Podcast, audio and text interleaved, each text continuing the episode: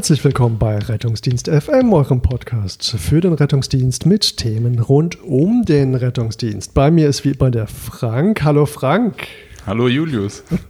Wie geht es dir? Ja, ich dachte schon, du fragst diesmal gar nicht. Mir geht's super. Ja. Das Wetter ist schön. Der angekündigte Jahrhundertsturm für heute ist bis jetzt nicht ausgebrochen. Ähm, wir lassen es mal auf uns zukommen, ob jetzt hier der Strom ausfällt während der Aufnahme. Wow, ja, wir sitzen hier bei Kerzenschein. Es ist, herrscht Unwetterwarnung.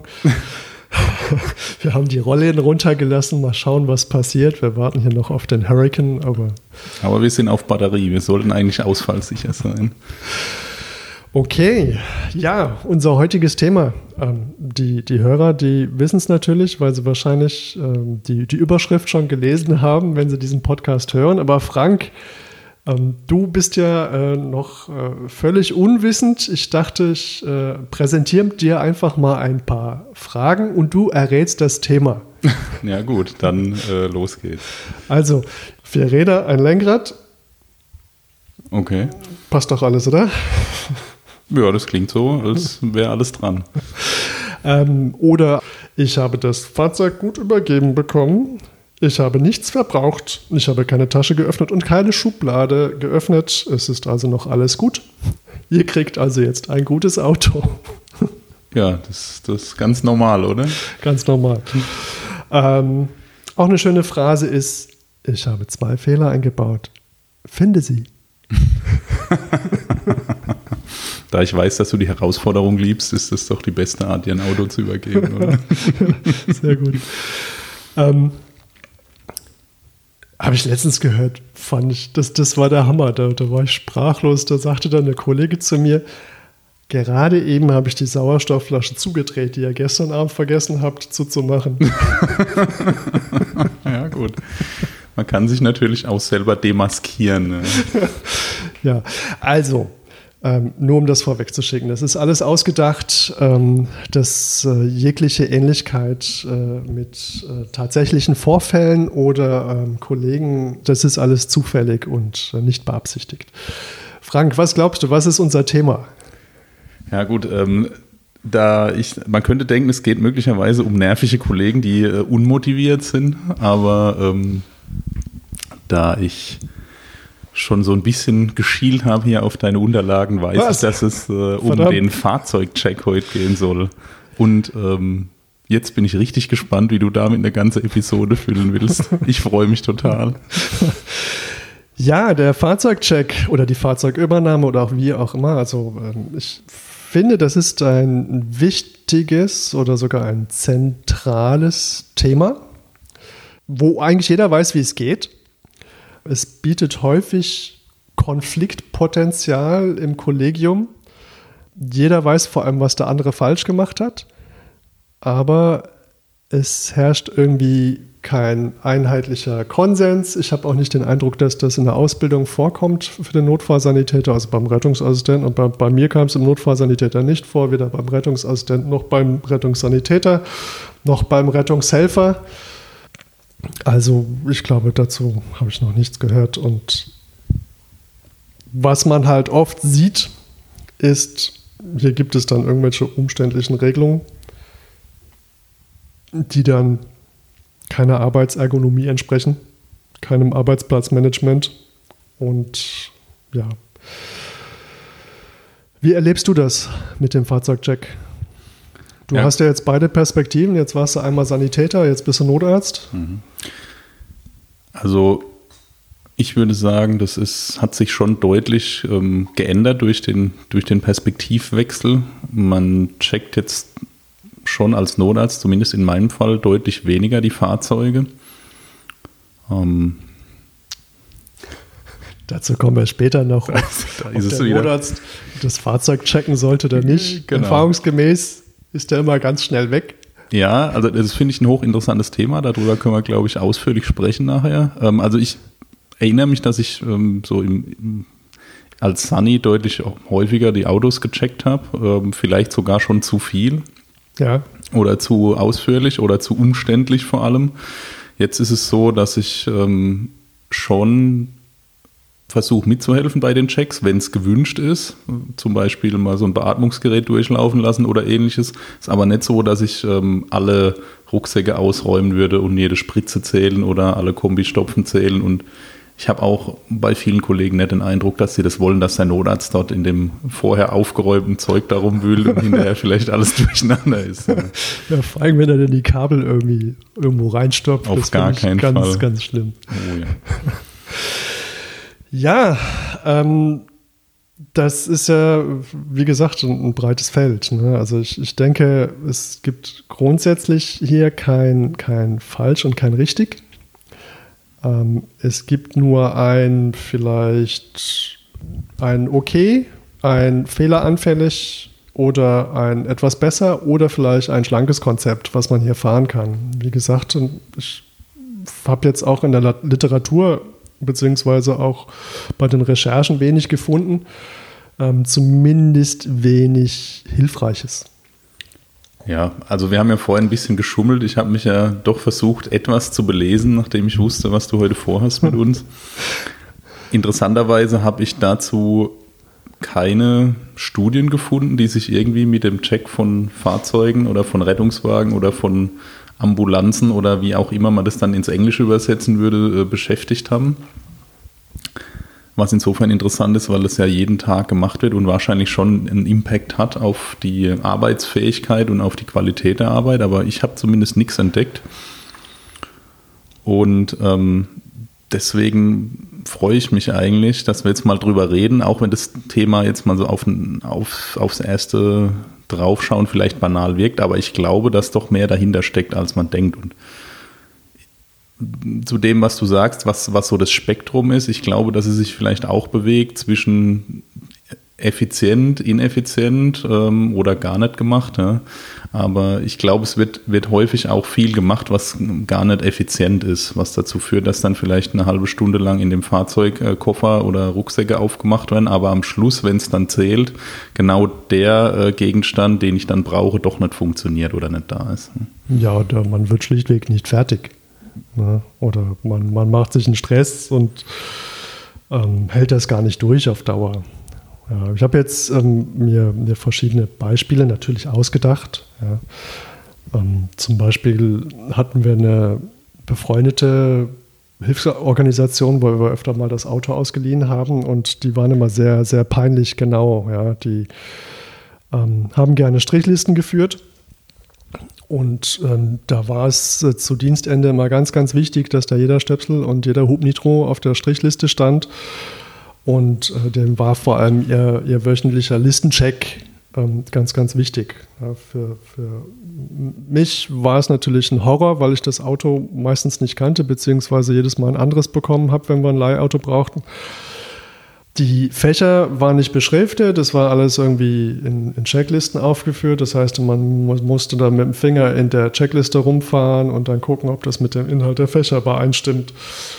Die haben sehr großen Wert darauf gelegt, dass man das zu Dienstbeginn macht, was natürlich in unserem Fall doppelte Arbeit war, weil sie es natürlich zu Dienstende dann auch nochmal gecheckt haben wollten und ähm, natürlich dann zwischendrin formal auch nochmal den Listencheck, den wöchentlichen, mit dem Ergebnis, äh, im schlimmsten Fall hast du es dann dreimal, dreimal gecheckt, ähm, beziehungsweise den ersten Check morgens hast du dann einfach weggelassen, weil du, oder hast dann einfach gleich mit dem Wochencheck begonnen, weil das einfach so ein riesen, riesen Umstand war. Das fand ich sehr, sehr aufwendig von der Arbeitsplatz- oder Arbeits- Verlaufsergonomie.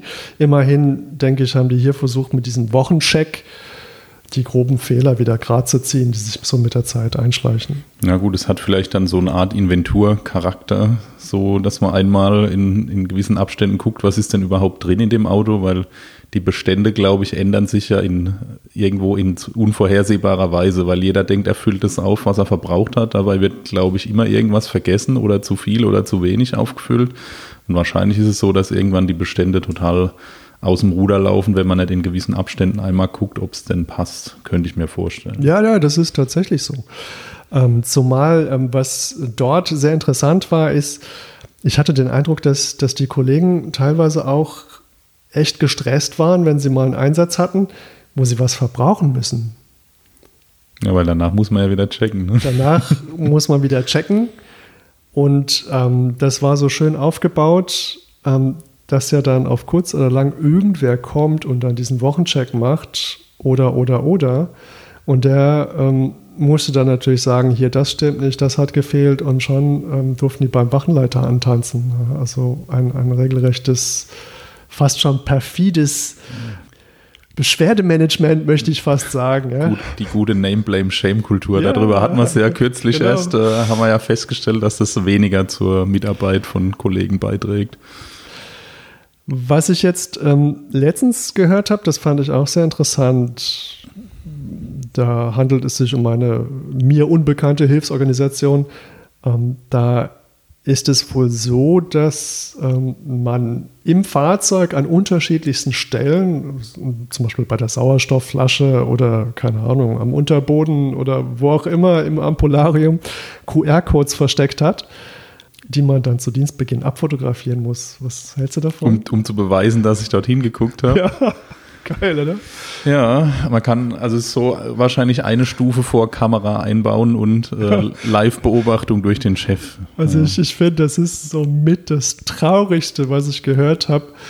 Ähm, das, das ist wirklich so ein Ausdruck von Misstrauen. Ja. Und nur weil ich diesen blöden Code abfotografiert habe, heißt ja nicht, dass ich dabei irgendwas kontrolliert habe, sondern ich habe einfach nur diesen Aufkleber gesucht ich denke wahrscheinlich im Gegenteil. Aus Trotz wird dann vielleicht der Mitarbeiter einfach diesen Aufkleber fotografieren und ihm ist völlig egal, was in dieser Schublade drin liegt. Also das halte ich, glaube ich, auch für ein ziemlich fragwürdiges Konzept. Ja, auf jeden Fall werden dann die Mitarbeiter dann irgendwann Rekorder aufstellen, wer am schnellsten alle Aufkleber fotografiert. ja, so ein bisschen wie an Ostern, wo sind die Eier? also wahrscheinlich, wahrscheinlich wird es noch viel perfider und der Wachenleiter oder so, der, der ändert hin und wieder mal die Orte von den Aufklebern. Ja, also.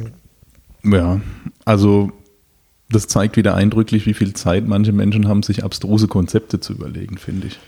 Ja, und es ist leider also vielleicht schreibt uns ja jemand, wenn dieses Aufkleber-Fotografierkonzept irgendwas Sinnvolles bewirkt, aber mir, mir kommt es so vor, als ging es nur darum, ähm, den, den Mitarbeiter zu unterstellen, dass er, dass er doof und faul ist und äh, das Auto nicht checkt. Ja, und ich behaupte jetzt aber mal, dass, dass im Rettungsdienst eigentlich nur Profis arbeiten. Vielleicht ist ja ein hochergonomisches äh, digital unterstütztes Check-Konzept dahinter, was wir einfach noch nicht verstanden haben. Ja, das kann sein. Möglich vielleicht, ist alles. Vielleicht haben die schon Studien, die wir nicht gefunden haben. Ja, wahrscheinlich. Ja, dann habe ich noch ein äh, Beispiel. Hier mache ich mich mal so ein bisschen selber zum, zum Idioten. Also das ist tatsächlich so, so, so ein Beispiel, wie es mir mal selber passiert ist, wie ich einfach mal die Füße hochgelegt habe und äh, sofort die Quittung dafür kassiert habe. Das war eigentlich so, dass ich so ein bisschen knapp ähm, zum, zum Dienst gekommen bin. Also ich war, war noch rechtzeitig, aber. Nee, klar. Ähm, auf jeden Fall. Ja, ähm, ich, ich sage ja immer meinen, meinen Kollegen auch, ähm, wer, wer nach mir kommt, kommt zu spät. Auf jeden Fall kam ich so ein bisschen knapp zum Dienst und der Kollege meinte, oh, ich check schon mal das Auto. Und ähm, was man daran sieht, ist, ähm, denke ich, auch, dass jetzt, also jetzt keine Entschuldigung, aber dass eigentlich im, in der Arbeitszeit die Zeit fürs Checken eigentlich nicht mit eingepreist ist, ne, sondern äh, mit Übernahme des Fahrzeugs ist man einsatzklar. Verschiedene ähm, Kollegen oder Wachen lösen das damit, dass sie schon eine Viertelstunde früher ablösen, was ja dann de facto heißt, man checkt das Auto in seiner Freizeit. Ja, und dann kommt ja deine Ablösung wieder auch eine, Stunde, eine Viertelstunde früher und letztlich gibt sich das, glaube ich, wenig. Ne? Und wenn es piepst, dann fährst du ja trotzdem mit dem Auto raus, was du nicht selber gecheckt hast. Genau. Ich bin mir im Glauben, ne, dass das wirklich äh, eine Verbesserung der Situation bringen. Und, und das Beste ist, wenn man sich dann alle darauf geeinigt hat, dass man eine Viertelstunde früher ablöst, damit man das Auto in Ruhe checken kann, dann fangen die Ersten an zu sagen, hey, äh, kannst du nicht ein bisschen früher kommen? Wir werden ständig rausgeklingelt und dann löst man sich plötzlich um halb ab statt naja. um Viertel vor und ähm, ja. Ja, was ist passiert? Ähm, der Kollege hat ins Auto geschaut und wie, die, wie das oft so ist, hat er mit großen Augen in die Schränke geschaut und äh, hat dann für sich beschlossen, oh, das ist das von allem reichlich da. Und der hat mich dann mit den Worten begrüßt, ja, das passt schon alles. Julius, kannst dir einen Kaffee holen. Ähm, ich habe jetzt alles kontrolliert. Und ähm, ja, leider, leider ist der Kollege dann voll drauf reingefallen. Und ich bin dann leider mit drauf reingefallen. Ähm, der hat dann gesagt, alles tipptopp. Ja, ähm, ja, da greift dieses übliche Vertrauen ist gut, Kontrolle wäre besser. Äh, ist ja egal im Prinzip, wie knapp man kommt oder nicht. Dann wäre ja dann einfach Zeit gewesen, da nochmal so ein bisschen hier und da ein bisschen nachzuschauen. Einfach auch im kollegialen Sinne so ein bisschen aufeinander aufzupassen. Ja, das ist vielleicht auch eine, eine Frage der Kultur, die dort herrscht. Weil ich, ich könnte mir vorstellen, dass äh, wenn du das Fahrzeug checkst und deine Vorschicht darauf aufmerksam machst, dass irgendwas nicht da war oder nicht dort war, wo es hingehört oder was auch immer, dann wird es wahrscheinlich negativ und als Kritik aufgenommen. Aber eigentlich sollte das ja eine Chance sein, sich selber zu verbessern und das nächste Mal vielleicht das besser zu machen. Aber ich, also ich spreche jetzt mal äh, von unserem Bereich. Ich glaube, da ist es nicht flächendeckend so bei allen Kollegen, dass sie das als Chance wahrnehmen würden, sondern dass man eher danach nicht mehr mit einem spricht oder so. Ja, es geht. Also äh, hier und da gibt es ja auch so Gentleman Agreements. Ja? Also da wird dann auch gesagt, äh, du checkst, ich trinke Kaffee und morgen tauschen wir. Ja, ja das ist ja auch völlig in Ordnung, ja. wenn es denn ordentlich gemacht wird. Mit dem Effekt, dass dann aber alles doppelt so lange dauert. Und ich dachte, du checkst. Nein, genau. nee, ich habe auch Kaffee getrunken. Ja, also ich habe mir dann einen Kaffee gezogen. Einen halben Kaffee später waren wir dann schon unterwegs zum Notfalleinsatz. Das war dann irgendwas Richtung Wohnungsöffnung. Da haben wir dann irgendjemanden gehabt, der lag dann mit seiner COPD Gold ähm, auf dem Boden. Der, der brauchte eine Beatmung. Und ähm, ja, beim Beatmen haben wir dann festgestellt, dass die Vorbesatzung uns vergessen hat zu sagen, dass sie das äh, in der Nacht reanimiert hat und bei der Reanimation mit dem NEF die Sauerstoffflaschen und damit auch den Druckminderer und damit auch den Anschluss fürs Dämonventil getauscht hat. Ja, und damit waren die 70 Bar auf der Flasche dann doch recht schnell leer, weil wir konnten nicht mehr ans Dämonventil, sondern mussten hinten über den Reservoirbeutel. Ja, wie früher. Genau, wie früher. Ne? Und dann ist Folgendes passiert, die Flasche war relativ schnell in den Knien. Ähm, ich bin dann runtergesprungen ans Auto, wollte dann die Ersatzflasche holen und öffnet den Sauerstoffschrank, um mir platzen 30 Decken entgegen. Ja, es wird Winter gewesen sein. Es soll ja keiner frieren. Es soll keiner frieren. Das war so dieses typische, ich, ich hole mal Decken, oh, ist ja voll. Naja gut, dann stopfe ich es da unten rein. Und es hat sich eigentlich die ganze Zeit so weitergeführt. Wir haben dann noch irgendwas aus irgendwelchen Schubladen gebraucht und die Schubladen haben geklemmt und gingen nicht auf. Ähm, es ging sogar so weit, dass wir dann äh, Medikamente aufgezogen haben und feststellen mussten, dass keine Fünfer-Spritzen da sind, weil einfach irgendwer Fünfer mit Zehnern vertauscht hat, aber dann dafür ja, alles mit Zehner-Spritzen vollgestopft hat. ähm, ja, dann brauchten wir natürlich das Tragetuch, was ich nicht gefunden habe, da es eigentlich immer auf der Trage ist. Irgendwer war so ordentlich, hat es ins Dachfach geräumt. Ja. Mhm. Und hier sieht man schon, das sind, das sind so verschiedene Sachen, ja, dass Dinge am falschen, Vor, am, am, falschen Ort sind, dass Dinge verwechselt werden, dass Falschbestände entstehen, dass man Überbestände haben, hat ähm, oder auch Übergabefehler passieren. Genau, das waren so die Beispiele. Hast du noch ein Beispiel, wie so ein Check auch ausgehen kann? Vielleicht hast du ja ein ganz gutes Beispiel.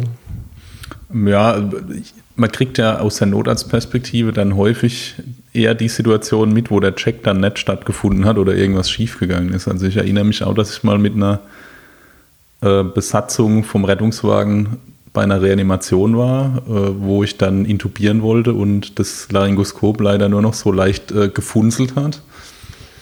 Und das ist ja für mich alles in Ordnung, sowas passiert ja schon, aber was mich dann zur Weißglut irgendwann treibt, ist, wenn, wenn die Leute dann extrem uneinsichtig sind und mir dann fünfmal sagen, aber ich habe es heute Morgen gecheckt, das hat alles funktioniert. Ja, mhm. Dann äh, muss man das nehmen, sich ins Auge halten und wenn man danach noch was sehen kann, dann ist das Laryngoskop nicht in Ordnung. Ja? Mhm. Also man muss danach halb blind sein, sonst äh, funktioniert das nicht. Das ist aber nur möglich natürlich, wenn ich weiß, wie mein Equipment zu funktionieren hat und wenn ich das ausreichend kenne und wenn ich überhaupt Bock habe, ähm, das richtig zu checken und wenn ich das halt nur einmal kurz aufklappe und sehe, Licht geht an, dann äh, und mich damit zufrieden gebe, dann führt es zu solchen Resultaten, dass man eben ähm, bis zum Zungengrund super sehen kann und danach ist halt fertig. Ja. Und in dem Fall war es so, dass wir mit dem gleichen Rettungswagen danach eine dringliche Verlegung hatten von einem Patienten mit einem Myokardinfarkt von einem peripheren Haus ins Katheterzentrum, dem es wirklich ähm, relativ bescheiden ging, der katecholaminpflichtig war, der einen Perfusor dafür gebraucht hätte, was auch von vornherein klar war. Der Perfusor vom Rettungswagen allerdings nicht mitgebracht wurde zum Patienten mit der Idee, das würde man ja sonst immer irgendwo herkriegen, keine Ahnung. Dann irgendwann dieser Perfusor aufgetaucht ist, der hat einmal gepiepst und war dann leer. Ja? Also nachdem dann wieder gesagt wurde, das haben wir heute Morgen gerade gecheckt, musste ich dann einmal kurz äh, veratmen und also es ging dann schlussendlich alles. Wir haben dann Perfusoren irgendwo hergekriegt, aber das war so ein, so ein Erlebnis, wo ich denke, das ist halt das Ergebnis, wenn man den Check unsauber macht oder die Geräte gar nicht gut genug äh, kennt, um die überhaupt adäquat zu checken. Ja. ja. Das reicht ja bei manchen Sachen nicht, wenn die einfach da sind. Ja. Zum Beispiel beim Perfuser ist ja die Batterie auch schnell gewechselt. Also die meisten. Wenn man weiß, wo ja. man Reservebatterien hat, das war in diesem Fall auch ein kleines Problem. Ja, ja und beim, beim Kaltlichtlaryngoskop weiß man ja zum Beispiel auch, dass es nicht nur das. Also man denkt ja, das Problem vom Warmlicht mit dem Lämpchen wäre mit dem Kaltlicht gelöst. Ja. Aber beim Kaltlicht gibt es ja verschiedene Stellen, wo sich irgendwelche Schräubchen lockern und schon hat man keinen Kontakt mehr. Und das heißt nicht, dass zwangsläufig die Batterie alle ist, sondern dass einfach durch die permanente Vibration im Fahrzeug sich irgendwelche Kontakte und Schrauben lockern. Und dann wackelt das auch, hat das auch einen Wackelkontakt. Ja, ja gut. Solange man weiß, wo man sein äh, Reservelaryngoskop hat, äh, ist es ja noch möglich. Aber wenn ja. auch das nicht mehr möglich ist, dann wird es irgendwann hektischer. Du, bist, du hast studiert, du bist doch Arzt. Ja, es ging auch so. Ja, Kannst du nicht digital intubieren? Ja, das Problem hat sich lösen lassen, aber es hat weniger Spaß gemacht als sonst. Nein, also ich glaube, dass der Fahrzeugcheck gerade für solche Sachen wichtig ist und ähm, dass gerade das ähm, jetzt Gegenstände waren, die halt relativ kritisch sind. Ne? Atemwegsmanagement, Zubehör muss halt da sein und muss funktionieren das ist halt einfach extrem schlecht, wenn ich das während der Narkoseeinleitung oder danach merke, dass das ganze Zeug nicht funktioniert. Ja. Oder äh, ein Perfusor ist halt was, was wahrscheinlich im durchschnittlichen Landrettungsdienst doch relativ selten benutzt wird. Ja. Dann muss ich mich halt darum kümmern, äh, dass ich das zumindest in regelmäßigen Abständen mal so überprüfe und die Dinger haben schon eine Batterieanzeige. Also eigentlich sagen die einem das schon, wenn man die mal einschaltet, dass sie geladen werden möchten. Das ist sogar eine halt mehrstufige Batterie, so voll, halb voll, leer. Ja, sowas gibt es ja mit so Bildchen, damit es auch jeder versteht. Aber dafür muss ich natürlich das Gerät ein Stück weit kennen, dass äh, ich weiß, was das denn macht, wenn es äh, leer geht. Ja. Oder ich muss sowas halt einmal in der Woche laden, wenn Akkus drin sind oder wie auch immer. Aber ich, ich glaube, dass eben gerade so selten gebrauchte Gegenstände besonders kritisch sind, weil da wird halt kurz gecheckt, ist es da.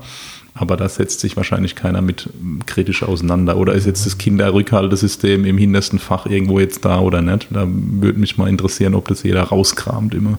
Ja, das ist schwierig. Ja. Ähm, jetzt haben wir ja schon über Kollegen gesprochen. Ähm, ich möchte gar nicht über die Kollegen reden. Ähm, wie gesagt, jede Ähnlichkeit mit realen Kollegen ist hier rein zufällig und nicht beabsichtigt. Ähm, ich habe trotzdem mal versucht, Persönlichkeiten zu beschreiben, die es so gibt bei uns im Rettungsdienst. Das heißt natürlich nicht, dass das nur Sunnis sind, das können auch Ärzte sein.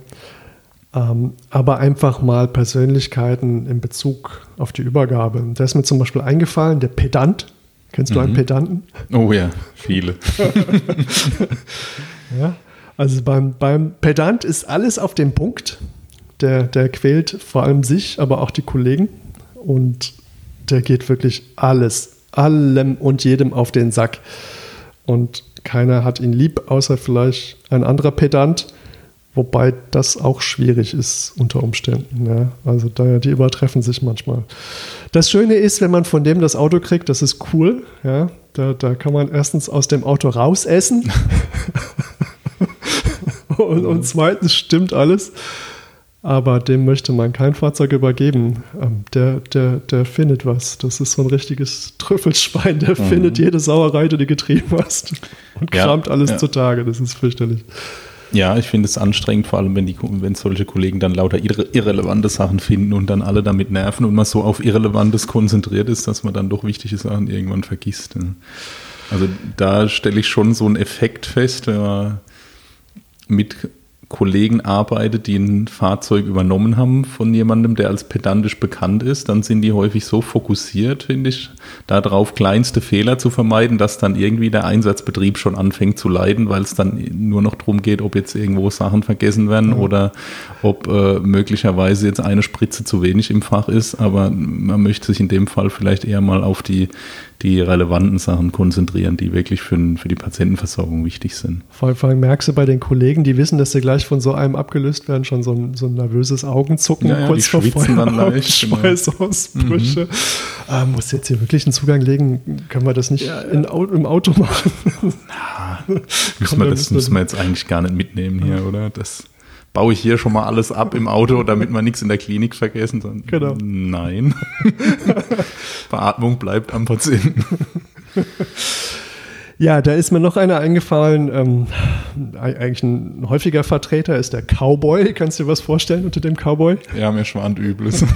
ja, das ist der, der das Chaos beherrscht, ja, bis das Chaos gewinnt. Mhm. ähm, ja, das ist so einer, der, der, verlässt sich auf seine Kollegen. Das ist eigentlich ein cooler, lockerer Typ. Ja. Ähm, der, der, vermeidet auch das Checken. Ja. Das, äh, der, der, der raucht oft ja, und dann quatscht und, und, und trinkt so lange Kaffee, bis der erste Einsatz kommt. Und wenn es irgendwie geht, vermeidet er auch das Auffüllen. Ähm, das Witzige ist aber, alle Kollegen haben ihn gern und alle Kollegen füllen auch gern für ihn auf weil alle wissen, dass er es besser nicht macht. Der mhm. füllt nämlich irgendwas auf. Das ist dem völlig egal. Ja, das kenne ich. ja, ich meine, es ist ja äh, schon ein Stück weit gut, wenn man mit dem zurechtkommt, was man so findet äh, in so einem Rucksack oder so, aber ich finde, das ist irgendwann, äh, das, das hört auf, lustig zu sein, wenn dann ähm, es mir Sachen fehlen, die halt wirklich für den Patienten jetzt relevant sind in der Versorgung und das passiert ja schon dann irgendwann. Wobei ich finde, dass der Cowboy oft gut improvisieren kann. Also ja, das, ja, äh, genau. Das, das, aber das ist ja halt der, der Dauerzustand. Ja, das ist kontrolliertes Improvisieren ist gut, aber dann, dann habe ich nicht ideal. Noch jemanden ähm, gefunden, vielleicht fällt dir dazu was ein, die, die Shopping Queen. ja, darunter kann ich mir was vorstellen, ja. Ja, die Shopping Queen, die füllt ständig auf ähm, und, und gerne und die hat auch so eine Metzgersfrau Seele, ne? Also äh, bei der darf es auch gerne ein bisschen mehr sein. ja. Und ähm, wenn, wenn die Shopping Queen sich nicht sicher ist, dann äh, geht sie auf Nummer sicher und füllt noch mehr auf. Ja. Ähm, die, die Shopping Queen, die steht auch auf Konfetti, ne, bei der regnet es ähm, ähm, Stöpsel und ich mhm. weiß nicht was, PZ-Streifen, die rupft und reißt alles auseinander. Ähm, aber die macht bestimmt niemals den Verfalldatencheck. Das, was man zur Shopping Queen auch sagen muss, die steht einfach auf Strichlisten, die führt so nach jedem Einsatz und man kann so viele Striche machen, das ist so cool. Und ähm, die Shopping Queen äh, hat immer ein gutes Herz, ähm, aber sie reitet halt ohne Absicht sich und anderen ins Verderben, weil dann halt irgendwann irgendeine scheiß Schublade nicht mehr aufgeht, mhm. weil die so vollgestopft ist mit irgendwelchen Zeug. Oder ist halt einfach nicht das drin, was drin sein soll. Ja, ich glaube, dass das ein ganz gern genommenes Problem ist, dass man aus, aus gutem Willen, gerade weil es ist ja Samstagnacht und da ist ja immer viel los oder aus welchem Grund auch immer. Nehmen wir lieber ein bisschen mehr mit. Man stopft dann irgendwie 800 Infusionen da in, ins Auto. Aber was wahnsinnig darunter leidet, finde ich, ist häufig die Übersichtlichkeit und das ist aus meiner Sicht gar nicht zu unterschätzen im Einsatz, wenn es denn mal schnell gehen muss und gerade wenn dann so die Hauptarbeitsmittel, wie jetzt äh, zum Beispiel der Rucksack, so völlig vollgestopft sind mit redundantem Zeug, was man in der Menge gar nicht braucht. Aber meinst du es nicht cool, wenn man einfach in einem, auf ein breites Angebot äh, ja, Man kann dann auch problemlos den Manf äh, aus einem Rucksack raus versorgen, ohne einmal ans Auto zu laufen. Das Mal ist ja so, total so super. richtig aus dem Vollen schöpfen. Ja, genau. Machen wir einfach zehn Flaschen äh, Kristalloid einfach an den einen Patienten dran. Das wird man sicherlich brauchen. Ja, also klar, ich glaube, das ist gut gemeint. Ich habe das sicherlich auch mal irgendwann gemacht. aus, gutem, aus gutem Glauben raus äh, die Autos überladen habe, aber mein, eigen, also mein persönlicher Eindruck ist, dass die, ähm, die Übersichtlichkeit gar nicht zu, ähm, zu unterschätzen ist. Wie wichtig ich, es ist, ich, Übersicht zu haben in einem Fahrzeug ja. und vor allem in einem Rucksack oder so. Ich, ich glaube, das ist tatsächlich so ein Lerneffekt. Ne? Also jeder war mal so ein bisschen Shopping Queen, bevor er gemerkt ja. hat, oh, das, das stört eher, als dass es hilft, das ganze Zeug. Ähm, dann ist mir noch der, der Orientierungslose eingefallen. Mhm. Ja, also das ist meist ein Berufseinsteiger. Ähm, der kommt jetzt zu seiner ersten Schicht auf dem RTW als Verantwortlicher und dem mhm. laufen schon, schon fünf Minuten vor Dienstbeginn die Schweißperlen und der fängt dann links oben in der Checkliste an, fängt dann an, dann das Auto zu kontrollieren und äh, in der Mitte von Seite 2 geht dann der Melder. ja, und dann, dann wird er so durch die Nacht gepeitscht und dann muss er irgendwann auffüllen und das ist dann wieder der blanke Horror, weil der weiß sich halt nicht zu helfen. Der fängt dann wieder oben links in der Checkliste an. und in der Mitte von Seite 3 geht dann wieder der Melder oder ähm, ja, zu Dienstbeginn findet sich hoffentlich irgendwer, der, der dem, dem aus, aus der Patsche hilft. Ja, gut, das ähm, glaube ich, ist tatsächlich dem geschuldet manchmal, dass das einem keiner richtig beibringt, so ein Auto wirklich effizient mal oder so eine, so eine Ausrüstung effizient zu überprüfen. Ja, ich, ich. Das wird einfach vorausgesetzt. Das ist ja eigentlich ein einfaches Ding. Hier, nimm eine Liste, überprüfe, ob alles im Auto ist, fertig. Ja. Gut, wenn man jetzt wirklich diese Liste Schritt für Schritt abhakt, dann wird es jetzt drei Stunden dauern. Das finden dann andere komisch.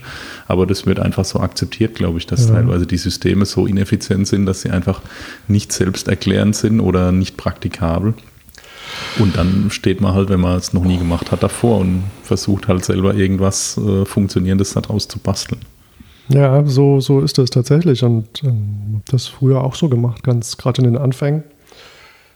Das Interessante ist, der Orientierungslose, der verwandelt sich dann irgendwann mit gutem Beispiel oder orientierend an guten Beispielen. Ähm, jeder hat ja einfach Kollegen, die er mag und schätzt, dann selber entweder zum Cowboy oder zur Shopping Queen, ähm, aber nur ganz selten zum Pedanten. Ja. Das ist dann so ein bisschen, bisschen schade. Ich finde auch dem Pedanten tut man ein bisschen Unrecht. Also der meint es ja eigentlich auch nur gut. Ja. Zumindest seine Arbeit ordentlich gemacht. Ja. zumindest das. Ja, dann ist mir noch einer eingefallen, die faule Nuss, kennst du die faule Nuss? Mm. ja, also die faule Nuss, die checkt am liebsten gar nicht, weil sie nämlich sonst nicht anderen die Schuld dafür geben kann, dass irgendwas nicht stimmt. Ach so. Hm. Ja, also bei der faulen Nuss, da hilft eigentlich nur regelmäßig Feuer unterm Arsch, weil dauerhaft lernt die nicht. Aber mit regelmäßig Feuer unterm Arsch kann man mit der faulen Nuss zumindest ein bisschen besser arbeiten. Ähm, ja, besser, man stellt die gar nicht erst ein. Ja, wenn man das vorher weiß. Ja. Ja. Ich stelle mir das schwierig vor, das vorher äh, zu identifizieren. Ja, es ist tatsächlich sehr schwierig. Also zumal die faulen Nüsse ja auch oft nicht doof sind. Ja. Dann ist mir noch einer eingefallen. Ich, ich glaube, jeder, jeder hat den schon mal kennengelernt. Das ist der Nix-Checker. Das heißt nicht, dass der Nix checkt oder vielleicht doch oder doch nicht. Der Nix-Checker, kannst du dir darunter was vorstellen unter dem Nix-Checker?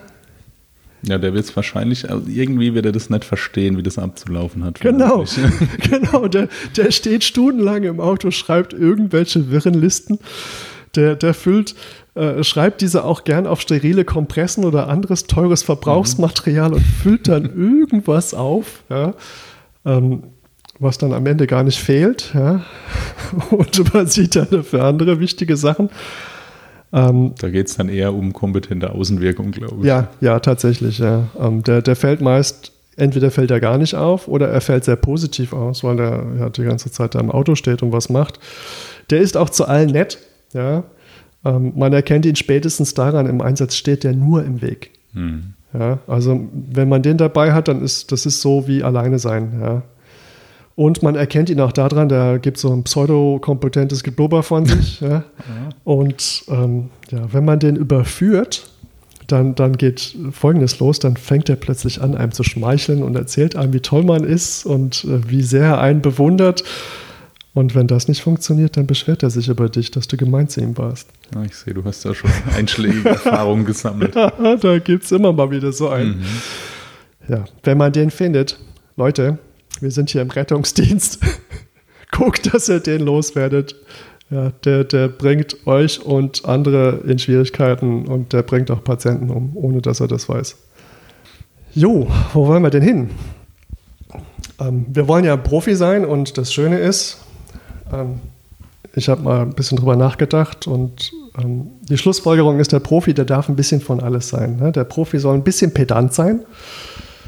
Das heißt, der soll es mit dem wichtigen Ding genau nehmen. Der darf auch ein bisschen Cowboy sein. Ja? Das heißt, er hat alle, immer alle Rinder im Blick. Der, der fängt auch das entlaufene Kalb ein. Ja? ja, ein bisschen improvisieren ist immer wichtig. Ja. Der darf auch shoppen gehen, aber bitte nur das, was fehlt. Ja? Und der ist vor allem hoffentlich kein bisschen orientierungslos und der weiß auch, dass eine Checkliste wichtig ist, aber dass eine Checkliste keine Checkliste ist, sondern nur eine Bestandsliste. Und wenn er seine Arbeit gemacht hat, dann ist er auch ein bisschen faule Nuss. Ja? Also das wäre so das Ziel, wo wir hinwollen. Und ich hoffe, damit haben wir jetzt allen so ein bisschen die Angst genommen vor dem, was jetzt kommt. Ich bin gespannt, was du uns jetzt für Konzepte präsentierst, wie man schnell von, vom Anfänger zum Profi wird. Ja, es ist tatsächlich gar nicht so schwer. Man muss sich einfach nur so ein paar Dinge vor Augen führen. Frank, was meinst du? Was, äh, was ist das Problem mit Strichlisten? Na, ich glaube, das Problem mit Strichlisten ist ja äh, häufig, dass die Frage ist, wo kommen meine Striche her? Ist das jetzt aus meinem Gedächtnis, was ich verbraucht habe, oder ja. mache ich Striche für alles, was drin ist? Ich glaube, wenn ich Strichlisten mache mit dem, was, was ich verbraucht habe, dann ist wahrscheinlich also ich weiß nicht, wie, viel, wie hoch die Fehlerquote ist, aber das wird wahrscheinlich in den meisten Fällen nicht genau das sein, was ich wirklich verbraucht habe. Und wenn ich ja. das immer so mache, dann sind die Bestände irgendwann völlig durcheinander. Das genau, das ist das genau das, was du sagst. Ne? Die, die, die Strichliste, damit versuchen die ähm, da siehst du ganz viele Kollegen. Eigentlich fast jeder führt über den Tag verteilt eine, eine Strichliste, wo er dann nach dem Einsatz einfach Striche macht, was er so alles verbraucht hat. Und erstens wird er nie das finden oder das alles aufschreiben können, was fehlt. Also nicht, dass er sich nicht redlich Mühe gibt, aber der hat ja erstens da schon eine gewisse Fehlerquote und er wird auch nicht das finden, was vorher schon gefehlt hat oder vielleicht falsch war. Ähm, zu, zu, Strichlisten, ich finde, das ist genauso effizient wie ich, ich packe meinen Koffer. Kennst du das Spiel? Ja.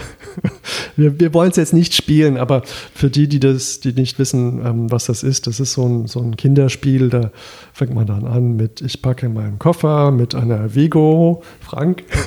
Genau, dann äh, packe ich meinen Koffer mit einer Vigo und einer Fünfer Kompresse ich packe meinen Koffer mit einer Vigo, einer Fünfer Kompresse und genauso geht es dann immer weiter. Ne? Also das ist eigentlich, ähm, irgendwann kippt das und das ist mit Checklisten, äh, mit Strichlisten ganz ähnlich. Ja, ich könnte mir vorstellen, gerade bei komplexen Einsätzen, wenn mal äh, wirklich das halbe Auto und der halbe Rucksack ausgeräumt werden, dann spätestens äh, stößt, glaube ich, das Strichlistenkonzept äh, an seine Grenze. Ich glaube, wenn man jetzt vielleicht zwei Kompressen und eine Binde braucht, dann funktioniert es wahrscheinlich schon.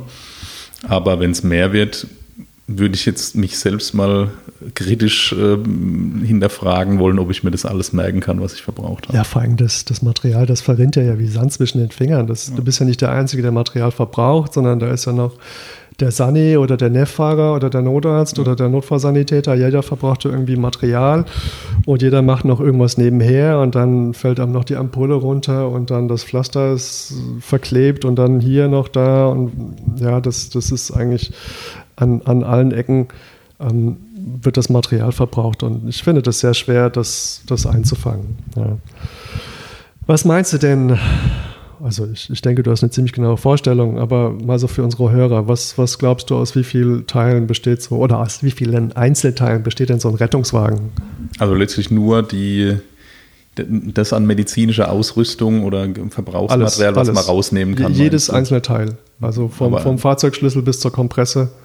Okay, aber ähm, also, also das, das Fahrzeug an sich ist ja ist ein Teil, nehme ich an, oder? Ja, also ja. jetzt nicht die vier Reifen. Und, mhm. ja. Aber alles mobile quasi. Ja, alles, was sich irgendwie bewegen und rausnehmen lässt. ich schätze, das ist schon wahrscheinlich. Also klassischerweise das, was man auf die Bestandsliste schreibt. Mhm. Na, ich denke, das werden schon, wenn man jetzt wirklich jeden Stöpsel zählt, wird es wahrscheinlich die Hunderte überschreiten und vielleicht schon in die Tausend gehen. Ja. Also wir haben das große Glück, dass unsere Fahrzeuge wirklich abgespeckt sind. Ähm, da ist wenig Zeug drauf. Nicht, dass wenig Auswahl oder schlechtes Material drauf wäre, sondern es ist alles da, was man braucht, aber es sind wenig Teile und wir kommen so knapp über 1000. Was ja doch relativ viel ist. Ne? Ja, und ich habe mal so ein bisschen recherchiert und ähm, andere Checklisten, die gehen so an die 2000. Hm, das ist natürlich schon ein Riesenumfang. Und wenn man wenn man jetzt sagt, jemand, der ganz streng nach Liste dieses Fahrzeug checkt, der muss ja eigentlich jedes dieser Teile zählen. Ja. Und bis ich jetzt jedes Mal 1000 oder 2000 Teile gezählt habe, glaube ich, jetzt äh, brauche ich relativ lange.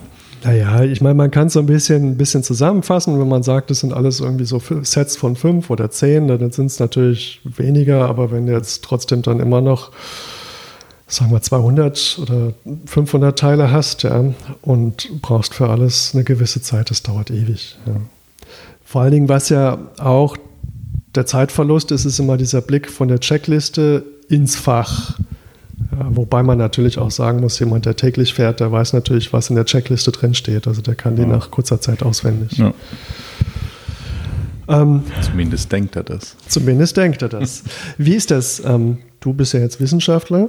Ja. Ähm, macht es einen Unterschied, ähm, wenn ich jetzt die Fehlerquote ähm, betrachte, indem ich jetzt meine Strichliste nach jedem Einsatz schreibe oder vielleicht einmal zu Dienstende durchzähle? Das ist schwer zu sagen. Ne? Ähm, ich glaube, eine gewisse eine gewisse Menge an Fehlern wird man mit beiden Methoden machen. Ich könnte mir vorstellen, dass es davon abhängt, wie hoch der Umsatz ist. Wenn ich einen großen Teil von meinem Material umsetze in einer Schicht, könnte ich mir vorstellen, dass das, ähm, dass das Zählen nach jedem Einsatz vielleicht dann insgesamt eine höhere Fehlerquote generiert. Aber hm, beweisen kann ich das nicht. Ja, also hier an dieser Stelle die These. Ähm, wer nach jedem Einsatz eine Strichliste oder eine Gedächtnisliste führt oder zum Beispiel nach jedem Einsatz auffüllen geht, der hat eine Fehlerquote von, sagen wir mal, x. Sagen wir mal, sie ist 2%. Und ich behaupte jetzt, wenn man das nach jedem Einsatz macht, die Schicht hinweg ähm, immer das ähm, auffüllt oder abhakt, was, was man verbraucht hat oder was fehlt, dann addiert sich das auf. Und die These ist jetzt oder die Grundannahme für das jetzt folgende Konzept ist, wenn ich das nur einmal mache, ist die Fehlerquote die gleiche, aber es addiert sich nicht auf. Verstehst du? Kannst du mir folgen? Ich folge dir. Ich versuche mir gerade äh, zu überlegen, ob das mathematisch Sinn macht, dein Konzept. Das ja. kommt, ja, ich glaube, das ist tatsächlich nur so, wenn man eine gewisse Menge des Materials umsetzt, dann wird es, glaube ich, relevant. Ja, ähm, wir haben noch einen anderen Faktor. Im Gegenteil, wenn du vielleicht sogar relativ wenig von dem Material verbrauchst, sag mal, du brauchst während deiner Schicht nur äh, zwei Binden und äh, zwei Mullkompressen, dann wird deine, Auf, dein, deine Fehlerwahrscheinlichkeit beim Auffüllen vielleicht relativ gering sein. Ja, klar. Wenn du jetzt am Schluss dieser Schicht alles zählst, dann machst du dabei wahrscheinlich unterm Strich sogar mehr Fehler. Kann, kann sein, ja. Da ist aber natürlich noch nicht mit einbezogen, ähm, ob das Fahrzeug dir jetzt äh, im Top fehlerfreien Zustand übergeben worden ist. Das ist ja wahrscheinlich auch ein Knackpunkt.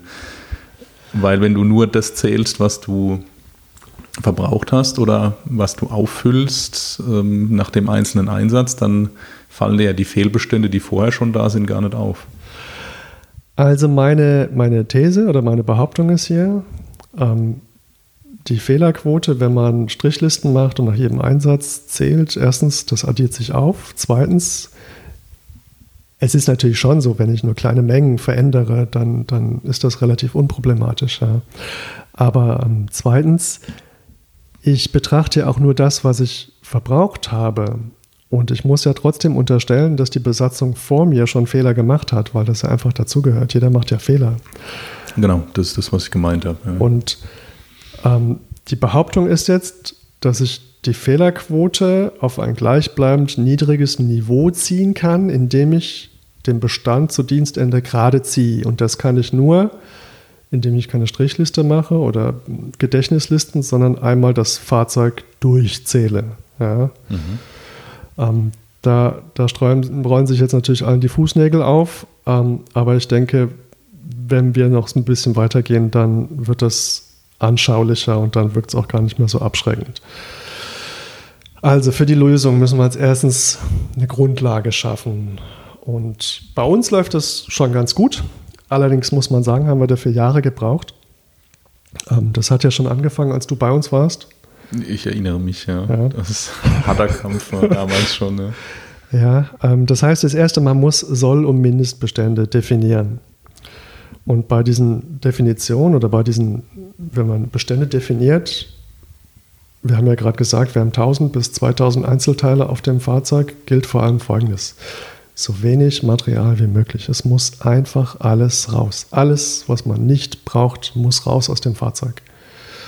Ähm, als Richtschnur wäre so, ähm, dass man einmal am Tag, also einmal pro Schicht, auffüllen geht, aber natürlich nicht so, dass man nach jedem Einsatz auffüllen geht. Das ist natürlich dann wieder ineffizient.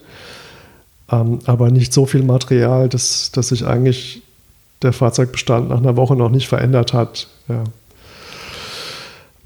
Das nächste wäre alles, wie gesagt, was unnötig ist, raus. Ne? Mein Lieblingsthema sind unterschiedlich große Kompressen. Vielleicht tut sie auch eine Größe. Ja. Man könnte denken, dass das reicht. Ja. Ja, vielleicht ähm, gibt es Dinge, die man für unterschiedliche Sachen einsetzen kann. Also so eine Art Dual Use. Und man kann vielleicht Material einsparen, weil man das andere einfach nicht braucht. Hm. Interessant in diesem Zusammenhang wäre zum Beispiel auch wenn man jetzt sich Rucksäcke oder sowas betrachtet, also einfach als Motivation, Material zu sparen. Ne? Wenn ich jetzt es schaffe, beim Rucksack ein halbes Kilo zu sparen, ja, und ich mache jeden Tag fünf Einsätze und habe 200 Arbeitstage im Jahr, dann verbrauche ich im Jahr, äh, Quatsch, dann, dann äh, trage ich im Jahr entweder eine halbe Tonne zu viel oder kann die einfach einsparen. Verstehst du, worauf ich hinaus will? Mhm. Ja, also ich könnte sozusagen in meinem Berufsleben, nur wenn ich den Rucksack nur ein halbes Kilo leichter mache, ähm, ungefähr 24 Tonnen einsparen, die ich nicht tragen würde. Ja, die Bandscheibe wird es gut finden. Die Bandscheibe wird es gut finden. Und es wäre ja nur der Rucksack. Ja? Also für alle alten Säcke, so wie mich, ja, vielleicht auch ein, als Anreiz, hier Material wirklich konsequent rauszuschmeißen. Ne? Also das, das meiste brauchen wir nicht, beziehungsweise es gibt wirklich wenige Dinge, die brauchen wir unabdingbar. Ja. Und vieles ist aber auch einfach Quatsch. Das andere ist, wenn wir zu viel Material haben, das Material liegt, wird natürlich einem gewissen Stress ausgesetzt. Es wird geknautscht, ja, es wird vielleicht in der Klappe oder in der Schublade eingequetscht und dann gehen Verpackungen kaputt. Ja. Ähm, klassischerweise Tuben oder Infusionssysteme, die unsteril sind, weil sie einfach aufscheuern. Und je nachdem, wie ich es auffülle, also wenn das klassische immer oben drauf schmeißen, führt ja auch in dem Fall sogar dazu, dass es irgendwann abläuft. Ja, ja, natürlich, oben drauf. Immer, immer oben drauf. Immer oben drauf, ja. Dem, dem Bodensatz, der, der darf nicht umgewälzt werden. Das ist ein guter Punkt. Wenn ich wenig Material habe, dann setze ich auch um. Hm. Und die Wahrscheinlichkeit, dass der Bodensatz auch mit umgesetzt wird, ist deutlich größer, als wenn ich einfach ein, ein, ein LKW voll, voll, also so, so einen Verbandswagen habe. Ja. Ja. ja, eine andere Motivation wäre, viel rauszuschmeißen, wäre zum Beispiel der Verfalldatencheck. Ja, da, da wären wir auch wieder bei unserer Konfetti-Prinzessin, ja, die, die wirklich alle Stöpsel und alle Nadeln und alles auseinanderrupft und, und die arme Sau, die dann den Verfalldatencheck macht, die nimmt dann statt diesem, diesem Fünferstreifen mhm. Aufziehkanülen, nimmt sie dann fünf einzelne Aufziehkanülen in die Hand. Ja, und statt dem, keine Ahnung, siebener Streifen BZ Messstreifen, sieben einzelne BZ Messstreifen. Du rufst also lieber im Einsatz auseinander. ja, äh, eindeutig. Und was wir vorhin schon hatten, es wird natürlich deutlich, deutlich übersichtlicher. Denn es kann sonst passieren, dass man den Patienten vor lauter Material nicht mehr sieht. Ja. Das könnte passieren, ja. Ähm, an die Leute, die im QM tätig sind, die Checklisten schreiben, die ja keine sind, sondern Checklisten sind eigentlich was ganz anderes. Ähm, Also die diese tollen Bestandslisten schreiben, es macht Sinn, wenn man auch die Zahlen aus, rausschmeißt, die man nicht braucht. Ja, wenn zum Beispiel der Mitarbeiter weiß, bei den kleinen Beständen, es gibt nur die Bestand, Bestände 1, 3 und 5, ja, dann, dann kann ich das viel schneller mit einem Blick differenzieren oder, oder sehen, als wenn ich, ähm, keine Ahnung, 7, 10 mal 10 Kompressen, 13 Stöpsel, ähm, 2 irgendwas, ja, sondern es, wenn man das alles so reduziert, dass es schnell zu erfassende, fürs Auge leicht zu erfassende Zahlen sind, ähm, dann hat man hier auch ähm, einen Zugewinn an Ergonomie. Das andere ist, die Checkliste ist was für den Auditor, ja, für, das, für das Audit. Der möchte die sehen, aber eigentlich gehören die Fächer beschriftet. Ja, das heißt, dass man diesen ständigen Wechsel vom Blick nicht hat. Das heißt, du beschriftest alles so, dass du gar keine Liste mehr brauchst. Gar keine Liste. Also mhm. jedes, jedes Fach ist beschriftet. Wenn ich irgendwo reinschaue, dann weiß ich ganz genau, ähm, da steht, so und so viel muss drin sein. Mhm. Und dann gibt es für das ganze Konzept eine goldene Regel oder sogar zwei goldene Regeln. Nämlich erstens, es wird immer nur aufgefüllt, was fehlt. Und zweitens, es wird immer gezählt. Und vor dem Zählen haben alle Angst, aber wenn das Auto beschriftet ist, wird man dann feststellen, dass das Zählen ganz schnell geht. Das heißt, wie, wie machst du das dann in der Praxis? Du füllst während der Schicht gar nichts mehr auf und nur am Ende einmal alles, alle Bestände äh, werden wieder auf Soll gebracht oder machst du zwischen den Einsätzen, wenn du weißt, du hast Braunülen grün verbraucht, dann guckst du, was im Fach noch drin ist und füllst es auf den Sollbestand auf? Ja, während der Schicht bin ich der Cowboy. Ich habe alle meine Rinder im Blick. Ah, ja. ja. Und ähm, nur wenn jetzt so ein Kälbchen davon läuft, sprich, mir fehlt irgendwas, was ich wirklich brauche, dann fahre ich dann doch auf die Wache und fülle auf. Hm. Ähm, ansonsten gucke ich einfach, dass alles im, im grünen Bereich ist. Ja. Und erst zu Dienstende zähle ich das Auto einmal komplett durch. Dann wirst du zum Pedanten. Ja. Dann werde ich zum Pedanten, genau. Ähm, und das geht tatsächlich schnell, wenn man die Fächer beschriftet. Ähm, das dauert zehn Minuten, zu zweit auch nur fünf. Naja. Ja, und ich behaupte, wenn man nach jedem Einsatz äh, fünf Minuten, ich packe meinen Koffer spielt. Das ist wahrscheinlich schlimmer, ja.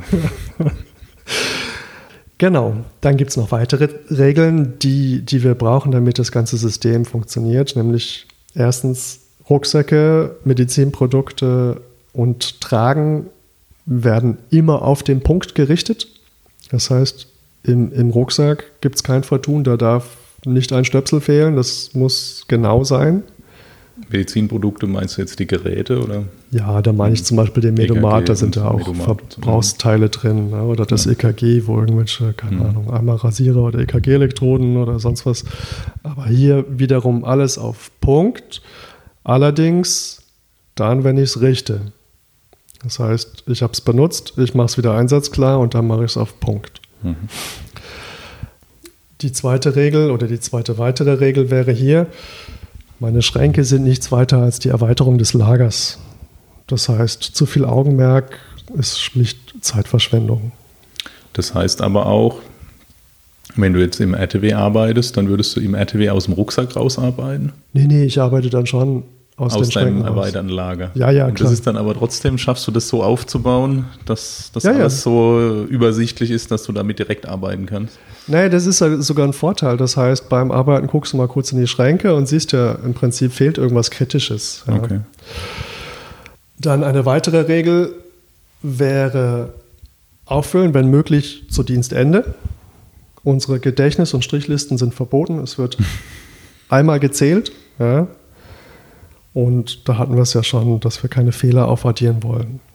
Ja. Das, das wären so das Grundkonstrukt das, das wir haben müssen, um jetzt den Dienst beginnen zu können und einen Fahrzeugcheck zu machen. Und zwar, wenn ich eine Fahrzeugübernahme mache, dann gilt eigentlich nur die Frage, ist das Fahrzeug einsatzbereit? Ja, nein. Und das möchte ich so schnell wie möglich rausfinden. Und es gibt ja diesen schönen Spruch, der Teufel ist ein Eichhörnchen. Und das heißt, ich versuche nicht, die die Bestandsliste abzufahren, sondern ich versuche vielleicht mir eine Art Checkliste zurechtzulegen. Ich kann mir auch eine schreiben. Und auf dieser Checkliste, ob jetzt in Papierform oder in gedanklicher Form, sind die ganzen Eichhörnchen. Okay. Ja. Und ich versuche jetzt diesen, diese Eichhörnchen zu finden und die Eichhörnchen mit ihren Nüssen zu versorgen. Das heißt, was meine ich mit Eichhörnchen? Wir suchen. Also, ja? Soll ich dir die Eichhörnchen vorlesen und du sagst was dazu oder wie wollen wir es machen? Äh, ja. Oder sagst du noch mal kurz, was genau die Eichhörnchen, äh, was die, denn einen, einen Ausrüstungsgegenstand zum Eichhörnchen macht für dich? Äh, wir gehen so ein bisschen weiter runter, da wird es mit den Eichhörnchen klarer. Ja? Ähm, das heißt, wir suchen die Eichhörnchen und die, die Nüsse zu den Eichhörnchen. Als ein Eichhörnchen wären zum Beispiel die Atemwege. Ja, das heißt, soll wichtig sein. Soll wichtig sein. Ja. Also der, hier können wir unser ganz normales ABCDE-Schema fahren. Mhm. Ich suche in dem Auto alles, was ich brauche, um die Atemwege freizumachen und zu sichern. Mhm. Ja, das heißt, ich gucke, ob ich das habe. Dann ist die andere Frage, habe ich alles, was ich brauche, um den Patienten zu beatmen? Auch das ist gut. Ja. Dann schaue ich gezielt nach Dingen, die ich brauche, um eine Vitalzeichenkontrolle zu machen. Sind meine Applikationsmöglichkeiten vollständig? Das ist nichts schlimmer, als wenn ich dann da stehe, ein Patient, der krampft, meine MADs fehlen, meine EMM-Nadeln fehlen und der zuckt sich eins zurecht und äh, ich verletze mich und andere mit einer Vigo. Ja. Oh ja, das okay. geht schon. da kann man schon mal Cowboy sein. Das kriegt man hin. Genau. Oder in Bezug auf die Medizinprodukte, ist alles richtig zusammengebaut? Wäre zum Beispiel die Frage. Gern genommenes Problem bei Beatmungsgeräten aus meiner, aus meiner Erfahrung raus. Ja, oder auch die Absaugpumpe. Oh ja. Absaugpumpe, das ist sowieso, das ist so ein emotionales Thema für mich. Ähm, weil die äh, häufiger nicht funktionieren als funktionieren und meistens sind es ja Kleinigkeiten. Ne? Ja. Und das sollte man vermeiden, indem man gezielt danach guckt. Ja? Oder wenn ich zum Beispiel an Schienenmaterial denke, ähm, es reicht ja nicht, dass mein Schienenmaterial da ist, kann ich das Schienenmaterial auch irgendwo anschließen, um es abzusaugen, um es anzuformen. Ja? Sind die Anschlüsse ist, dafür ist der da? Schnupsi verloren gegangen, ja. zum Beispiel von der Vakuumatranze. Genau, das ist der Klassiker. Ähm, ja, im Prinzip, wenn wir das Auto durchgehen, ja, du kannst es ja ruhig mal einfach, einfach vorlesen. Ja. Ah, gut, das meiste ist wahrscheinlich selbsterklärend. Schlüssel, Handy und Melder ist, glaube ich, relativ selbsterklärend, dass man das braucht. Genau, sonst kommt man nicht weg. Ähm, dann.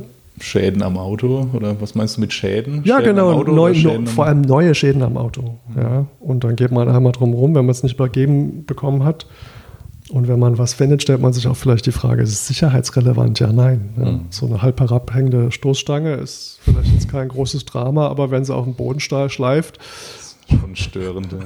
Oder im Radkasten am Reifen schleift, dann, naja. Ja, ähm, okay. äh, Reifen auffällig hast du aufgeschrieben. Hattest du schon mal, dass du ein Auto übernommen hast, was platt war? Äh, nein, ja, platt noch nicht, aber was wir schon mal hatten, ist, dass die Reifen abgefahren waren. Ich habe mal ein Auto übernommen, was total komisch gefahren ist. Und wir haben lange nicht gemerkt, was das Problem war. Aha.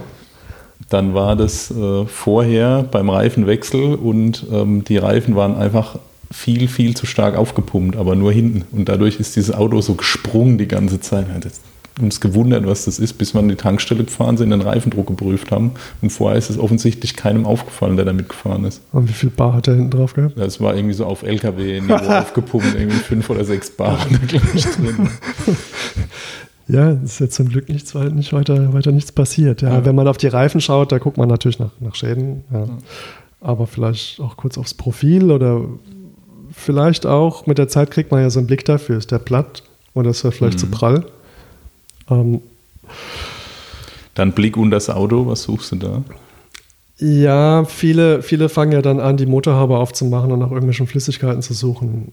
Ähm, aber in einem funktionierenden QM wird ja das Fahrzeug eh zweimal die Woche gecheckt nach Flüssigkeiten. Und dann reicht es eigentlich, wenn man zur Dienstübernahme einmal drunter guckt, läuft irgendwas aus.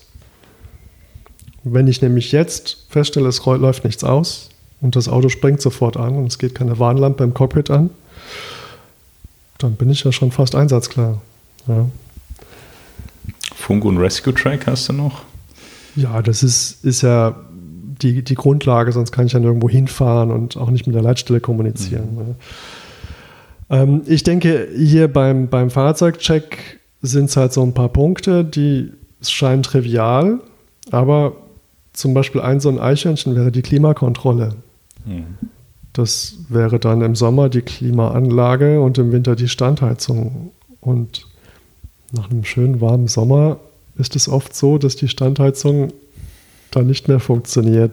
Ja, ja das ist dann tatsächlich, wenn es richtig kalt wird, ähm, wird es zum ernsten Problem. Ja. ja. in Bezug auf Funk und Rescue Track, ähm, da hatte ich Folgendes vergessen. Ähm, was man oft merkt, wenn das Auto nicht am Strom ist und der Funk ist aus, dann ist auch die Zusatzbatterie leer gezogen. Dann ist auch die Zusatzbatterie mhm. im Arsch. Ja. Also ja. ist auch so ein Anhalt. Ja. ja, und dann wären wir eigentlich fertig. Ja.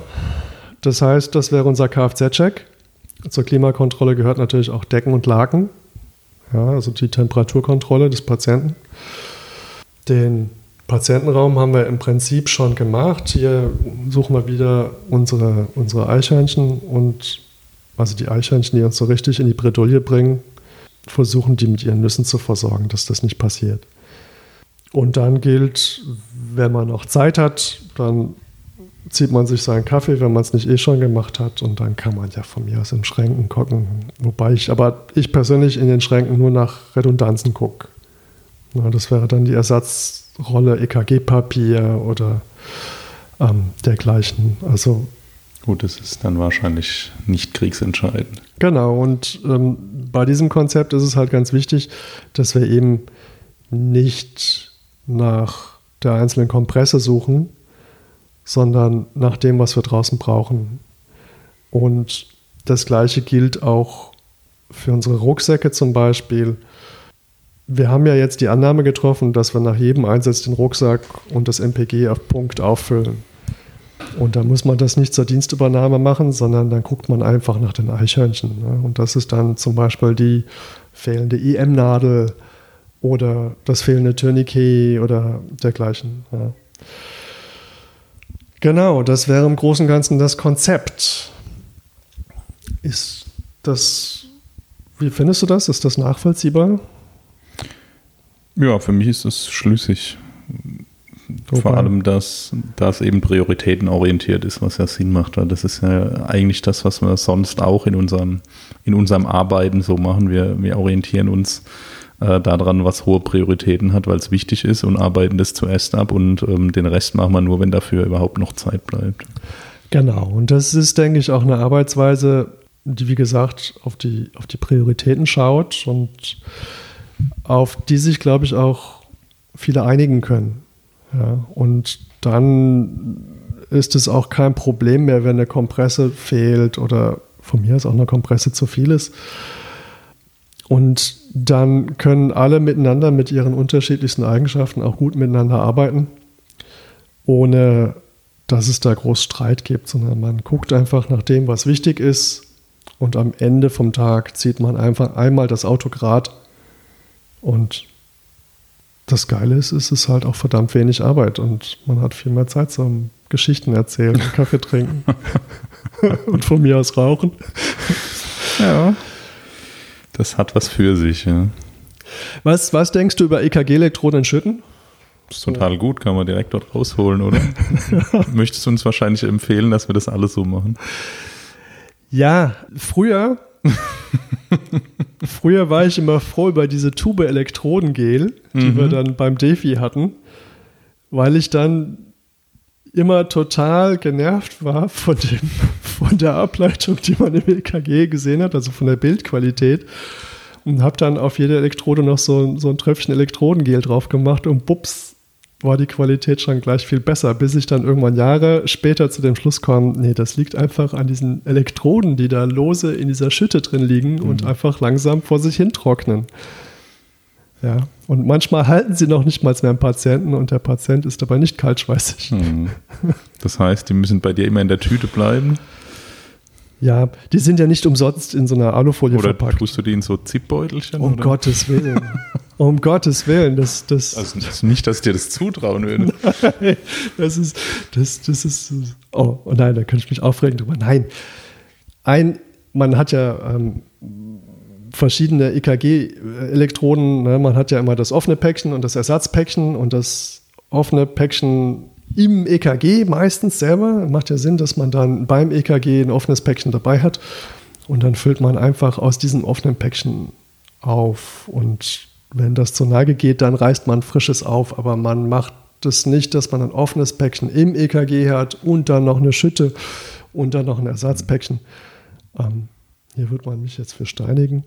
Auch hier sind jegliche Ähnlichkeiten mit der Realität völlig zufällig und nicht beabsichtigt, aber ich musste das mal bringen. Es geht mir so auf den Sack. Ähm, gut. Was äh, uns zum Anfang zurückbringt, was findest du? Sollte der Notarzt nicht auch das Auto checken? Also meistens verschwindet der relativ schnell morgens, sagt, wenn er Anstand hat, noch guten Tag. Auch der muss irgendwann Kaffee trinken. Ne? ja, äh, ich glaube, das ist ein ganz klares Jein. Also ich, ich glaube, der, der Notarzt sollte sich mit dem Inhalt des Fahrzeugs auseinandersetzen in einer sinnvollen Art und Weise und zwar auch da prioritätenorientiert und die Sachen, die für ihn relevant werden können, die ähm, soll er sich auf jeden Fall anschauen ähm, und das wahrscheinlich auch immer mal wieder, weil man es dann doch vergisst. Also bei uns im Bereich haben wir so viele verschiedene Betreiber und so viele unterschiedlich aufgebaute Systeme, die alle anders eingeräumt sind, dass man doch nicht umhin kommt, eigentlich, wenn man länger an einem Standort nicht war, nochmal dort ins Auto und vor allem in die Rucksäcke und ähm, auf die Geräte einmal zu gucken, weil letztlich kann es uns ja eigentlich immer passieren, dass wir mal allein zurechtkommen müssen, wenn wir irgendwo sind mit mehreren Verletzten erst eintreffen, dann muss so ein Notarzt durchaus auch mal mit dem Material allein überleben können. Ne? Also, Oh, ohne Assistenz.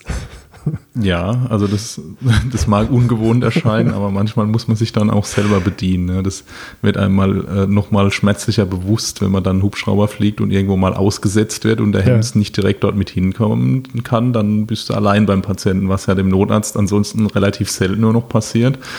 Und wenn du dann nicht weißt, wo dein Zeug ist, dann ist es halt schlecht. Ja. Ähm, aber ich glaube nicht, dass so der dass jetzt der klassische Listencheck von jedem Stöpsel ähm, Sinn macht für den Notarzt, aber wie gesagt, ich glaube, es macht Sinn, dass er sich mit dem Material vertraut macht und ähm, wenn der Check denn so abläuft, wie äh, du das beschrieben hast, ähm, bei der Schichtübernahme, ähm, wo dann letztlich nur die Eichhörnchen äh, gezählt äh, oder ge geprüft werden, dann wird es vielleicht schon Sinn machen, wenn er dort dabei ist. Ja, also ich, ich sehe es ähnlich wie du. Ich denke, ähm, der, der Notarzt, der sollte sich vor allem schwerpunktmäßig mehr mit dem Material vertraut machen. Ähm, weil, und das kann man sich jetzt mal einfach so auf der Zunge zergehen lassen, der Notarzt sich sonst auch so ein bisschen ausliefert. Ja, auf Gedeih und Verderb, auf die Fähigkeiten seines Sanitäters, ihm dann zu assistieren oder das Gerät zu bedienen. Und ich denke, hier steckt die Redundanz, wenn der Notarzt selber weiß, wie das EKG sich umschalten lässt, ähm, um den Patienten zu Schrittmachern, ähm, dann ähm, hat man hier eine viel bessere Redundanz. Ich glaube aber nicht, dass der Notarzt das Auto mit aktiv checken muss oder sollte, weil wir hier auch einen anderen Fall haben. Nämlich hier haben wir ein Notarzteinsatzfahrzeug und hier haben wir kaum Material, was ähm, redundant oder, oder erweitertes Lager ist, sondern hier ist das meiste sind eigentlich EKG, also äh, Koffer, MPG, Taschen, ähm, wo ja alles auf Punkt stimmen muss. Ja, und dann macht es vielleicht eher Unruhe, wenn er dann gut gemeint Material checkt und ähm, dann aber einfach nicht die Routine hat, weil der Notarzt fährt ja nicht jeden Tag, sondern der ist ja meistens im Klinikbetrieb oder im Klinikalltag. eingespannt und der fährt dann, was wird er machen? Fünf, vier, fünf, sechs Dienste im Monat. Ja, ja ist wahrscheinlich ganz unterschiedlich. Es gibt ja auch welche, die hauptberuflich fahren, aber ob die dann immer am gleichen Standort sind und dort das Material gut genug kennen, ich, das weiß ich nicht. Ja. Aber ich glaube auch, da muss der Notarzt dann äh, nicht unnötig im Weg rumstehen. Ja, ich denke, wenn man jetzt zum Beispiel das EKG checkt nach MPG, so diese, diese äh, vorgegebenen Schritte, da kann man den, den Notfallsanitäter schon unterstützen. Ähm, aber es macht vielleicht mehr Sinn, wenn einer tatsächlich den Gesamtbestand im Kopf oder im Auge hat. Ja, ja wahrscheinlich schon. Jetzt kann man ja die Frage stellen, gibt es nicht vielleicht in der Zukunft Konzepte, die uns das alles so ein bisschen erleichtern? Ich habe zum Beispiel jetzt bei der Firma WRS was Interessantes gefunden. Da geht es um RFID-Tags. Das habt ihr vielleicht in der Klinik? Äh, nein. also zumindest nichts in, in, einer Form, wo wir das nutzen könnten, um eine, eine Lagerhaltung oder ähnliches zu machen. Aber man stellt sich das ja eigentlich gut machbar vor. Ne? Es ist ja in, in, in, Kaufhäusern und ähnlichem ist es ja theoretisch schon teilweise möglich, äh, über RFID die ganze Zeit den Bestand äh, in deinem, in deinem, ähm, in deinem Supermarkt zu kennen. Und es wäre auch bei vielen Produkten schon möglich, dass der Kunde einfach mit seinen RFID-getagten Produkten, die er kaufen will, durch einen Scanner durchfährt und dadurch automatisch berechnet wird, was er bezahlen muss und ihm das vom Konto abgebucht wird. Also die Technik ist ja da und ja. das erscheint schon äh, attraktiv, um für einen Rettungsdienst vielleicht diese Checkarbeit zu reduzieren. Also für alle, die nicht genau wissen, was das ist, das sind im Prinzip kleine Klebeetiketten, ähm, die einfach Informationen über das Produkt enthalten, wie was für ein Produkt habe ich hier, Verfalldaten, Hersteller, Preis, was, was auch immer, ähm, so dass man das elektronisch abscannen kann. Das heißt, man kann zum Beispiel äh, mit einem Empfänger durchs Fahrzeug gehen oder mit einem Sender und alles, was dann das Signal reflektiert, erscheint dann, dann auf dem Display als da und in Ordnung. Also im Prinzip eine elektronische Bestandserfassung. Ja, also ich habe es hab's noch nie in Action gesehen, so ein System. Es würde mich mal interessieren, wie gut es denn tatsächlich funktioniert. Ja, ich glaube, das ist eine geile Kiste. Allerdings nur dann, wenn man die Aufkleber nicht selber aufbringen muss. In dem Augenblick, wo ich der Fisch bin, der auf jede Kompresse und auf jeden Stöpsel so einen Aufkleber drauf macht. Ja, die müsstest du ja dann entsprechend auch noch programmieren. Ja. Wahrscheinlich, ne? Dann ja. Mit dem, was das für ein Produkt ist, wie lange das hält. Nur ich denke, das müsste dann einfach so vom Hersteller schon geliefert werden mit dem entsprechenden Tag und dann wäre das, denke ich, schon attraktiv. Äh, auf alle Fälle. Nur macht es natürlich nur Sinn, wenn der, wie du sagst, der Hersteller das liefert und wahrscheinlich auch wenn es genug Abnehmer gibt. Was mir noch eingefallen ist, Augmented Reality, sagt ihr das was? Ja, ne? Ja, sagt mir was. Habe ich noch nie in dem Zusammenhang irgendwie gesehen, was wir schon mal gemacht haben, so Augmented Reality äh, Simulationen von, äh, für Einsätze. Das war ziemlich spannend, zusammen mit dem Fraunhofer Institut, wirklich mit so einer Brille drauf und du konntest dann dich ähm, also das war schon teilweise Virtual Reality, aber man konnte das auch so Augmented Reality technisch machen und einzelne reale Elemente da im, im Raum belassen. Also es war ziemlich äh, cool eigentlich. Ja, ja für, für ähm, die Kollegen, die nicht gleich wissen, worum es da geht, da ist sozusagen die Idee, ähm, digitale ähm, Inhalte in die Realität hinein zu projizieren. Ne? Idealerweise oder einfacherweise, man hält zum Beispiel, ähm, sage ich jetzt mal, du, du hältst jetzt dein, dein Handy ähm, auf, auf eine Wand ja, und dein Handy weiß über die Positionsdaten und über die, die, diese, diese Mini-Kompasse da drin, ähm, wo es gerade ist und zeigt dir dann auf dem Display eine Art Poster auf der Wand, zum Beispiel mit einer Checkliste. Oder du Wir wollen doch nicht so viele Checklisten.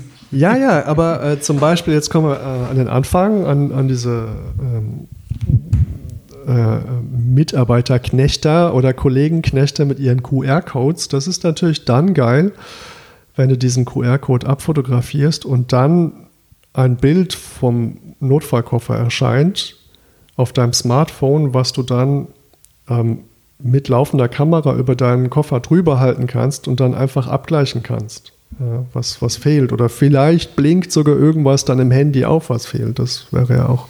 Das wäre wahrscheinlich schon eine große Hilfe, gerade bei so Geschichten wie, ich gucke jetzt in ein Ampularium und es fehlt ein Medikament. Da würde ich jetzt mal fast wetten, dass das vielen nicht auffällt, wenn jetzt eine Ampulle im Ampularium fehlt. Es sei denn, das ist markiert und steht auf jedem Steckplatz steht äh, der Name vom Medikament oder es ist so eine Schablone, wo man die Silhouette von der Ampulle sieht oder ja. ähnliches.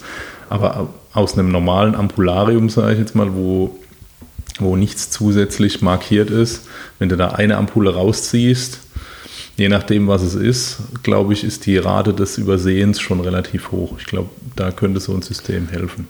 Also ich denke, hier, hier gibt es noch viel Ent Entwicklungsmöglichkeit und Entwicklungsraum. Ja, Frank, wollen wir mal so eine Zusammenfassung versuchen? Ja, bitte.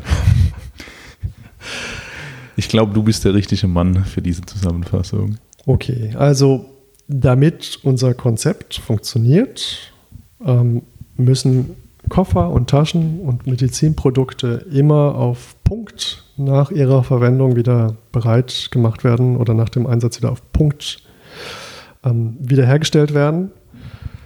Bei der Fahrzeugübernahme gilt, finde die Eichhörnchen und ihre Nüsse. Also wir suchen tatsächlich nur das, was wir unbedingt brauchen. Das Beispiel wäre hier die viel zitierte IM-Nadel oder auch der Wärmeerhalt als Eichhörnchen und dann Deckenstandheizung und Klimaanlage. Oder zum Beispiel der Aspekt Hygiene als Eichhörnchen. Da wäre zum Beispiel die Suche nach Desinfektionsmittel oder Desinfektionstüchern, Hände-Desi etc. pp. Aber vielleicht auch mein Schutzanzug, meine FFP3-Maske oder, oder, oder. Die Schränke sind nichts anderes als ein erweitertes Lager. Das heißt, hier gucke ich höchstens nach Redundanzen oder mir fällt auf, dass tatsächlich irgendwas Gravierendes fehlt. Und ansonsten gilt zählen, nicht raten. Ja, so, wenn, man, wenn man denn auffüllen geht. Und zu viel ist genauso schlimm wie zu wenig. Ja, ich glaube, das ist doch eine, eine runde Zusammenfassung von diesem Konzept. Sicherlich gibt es da viele verschiedene Meinungen. Ich bin gespannt, ob uns jemand was schreibt, was er dazu denkt. Vielleicht sind viele auch damit unzufrieden und wollen immer Strichlisten machen. Ja. Keine Ahnung. Ähm, ich könnte mir vorstellen, dass es da wirklich sehr divergierende Meinungen gibt. Aber ich denke, das Konzept, das du jetzt vorgestellt hast, ist in sich schlüssig und es ist vor allem effizient, wenn man das das Ziel betrachte, dass die Patientenversorgung optimal sein muss und dafür das notwendige, wichtige Material immer da sein muss und dass das andere Ziel ist, dass irgendwann am Schluss der Schicht mal dieses Fahrzeug einen, einen Sollbestand hat, ähm, so wie er denn eigentlich im QM vorgesehen ist. Ja, und ich denke, da es hier ja auch eigentlich noch keine richtigen Konzepte gibt oder wenn, dann findet man sie nicht in der Literatur. Ähm, da ist ja jeder frei, sich selber was auszudenken. Und was man aber dabei bedenken sollte, ist, Fehler sind normal. Menschen machen einfach Fehler. Und egal, was man strickt, man sollte das mit einkalkulieren. Ja, das heißt, lass die Leute leben, ja, nagelt sie nicht an die Wand, sondern geht einfach davon aus, dass sie Fehler machen. Ich mache Fehler, du machst Fehler. Wir machen alle Fehler. Und wir sollten es einfach so machen, dass wir das dann an an irgendeinem Punkt versuchen, so gut wie möglich zu bereinigen. Und auch die Bereinigung enthält wieder Fehler und das sollte dann so sein, dass wir damit leben können. Ja, ja ich, wie bei fast allem ist es ja auch in dem System so, dass es in der Regel nur möglich ist, einfach das Fehlerniveau so weit zu senken, dass die, die Fehlerquote tolerabel wird irgendwann. Und das ist ja ausreichend. Ob jetzt eine Spritze am Schluss zu viel oder zu wenig drin ist, das wird ja unser äh, Behandlungsergebnis kaum beeinflussen in den meisten Fällen. Ja. Ich hoffe nicht. Aber die großen Bugs, ich glaube, die muss man dann doch ausmerzen, ja. bevor sie durchschlagen und dann wirklich ähm, irgendein Critical Incident produzieren. Genau, insofern sind wir doch hier am, am Ende. Ähm, wenn du noch was zu sagen hast, mein Schlusswort wäre, findet die Eichhörnchen. Und gebt ihnen die Nüsse, genau. Mit diesem schönen Bild. Bis zum nächsten Mal bei Rettungsdienst FM. Bis zum nächsten Mal.